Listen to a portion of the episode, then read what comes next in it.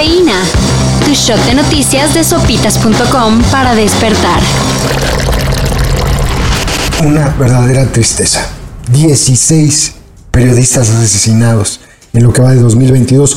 Esto no había ocurrido nunca, nunca en la historia de México fue encontrado el cuerpo sin vida de la comunicadora de Sinaloa, Cándida Cristal Velázquez. La locutora y exdirectora de comunicación de la Policía Municipal de Mazatlán estaba desaparecida desde el 21 de julio y su cuerpo fue hallado en un canal cercano a un lujoso fraccionamiento de la ciudad. La noticia fue confirmada por el gobernador Rubén Rocha. Con Cristal Velázquez, son 16 los periodistas asesinados en México en lo que va del 2022.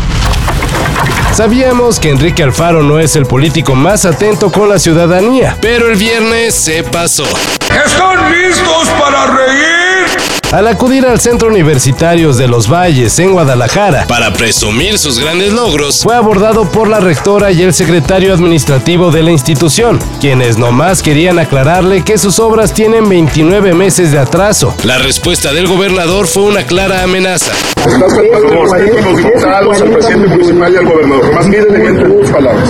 Estás faltándole el respeto a los diputados, al presidente municipal y al gobernador. Nomás mídele bien tus palabras. Y cuida lo que haces, agregó, digno de la inmortal frase de Los Simpson. Cállese, hombre horrible. When I sit down to write a song, the first thing I usually do is take all my clothes off and throw up all over the place. That way I'm kind of in the groove. I don't have to worry about my clothes catching on fire.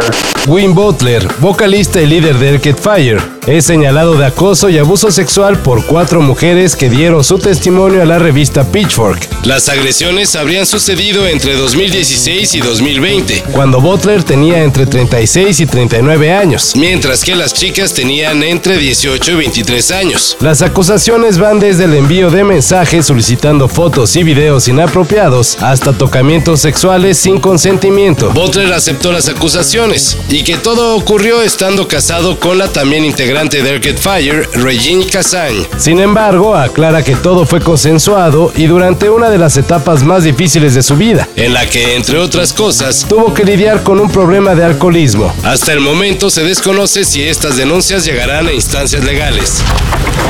Uh, congratulations. Awesome drive. Amazing Sunday, guys.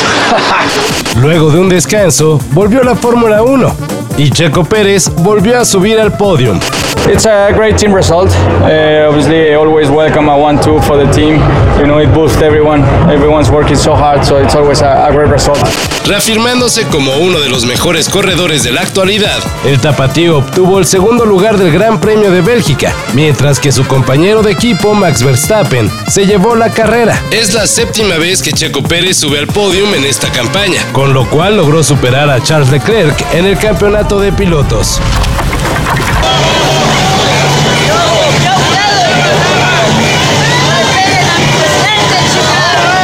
Cuando los políticos comienzan a usar el chiste, es señal de que este ya está muriendo. Y eso ocurrió el fin de semana cuando en un meeting en el que se destapó el diputado Ignacio Mier como aspirante a la candidatura de Morena en Puebla, espontáneamente le cayó la lluvia de Dr. Simis. Bueno, Recordemos que el Dr. Simi es 100% político. Una representación chistosona del nada chistoso ex candidato presidencial Víctor González Torres, dueño de las farmacias similares. Algo sí me da pena haberle bajado billetes a la Virgen de Guadalupe. Digo, porque antes todo el mundo se curaba con la Virgen de Guadalupe y ahora llegó el doctor Simi y también nos cura. Pero bueno, de eso se le olvida a la chaviza rebelde, ¿va? ¿Seguirá la modita ahora que los políticos la quemaron? Pues hagan sus apuestas. Todo esto y más de lo que necesitas saber en sopitas.com. Cafeína. Shot de noticias de sopitas.com para despertar.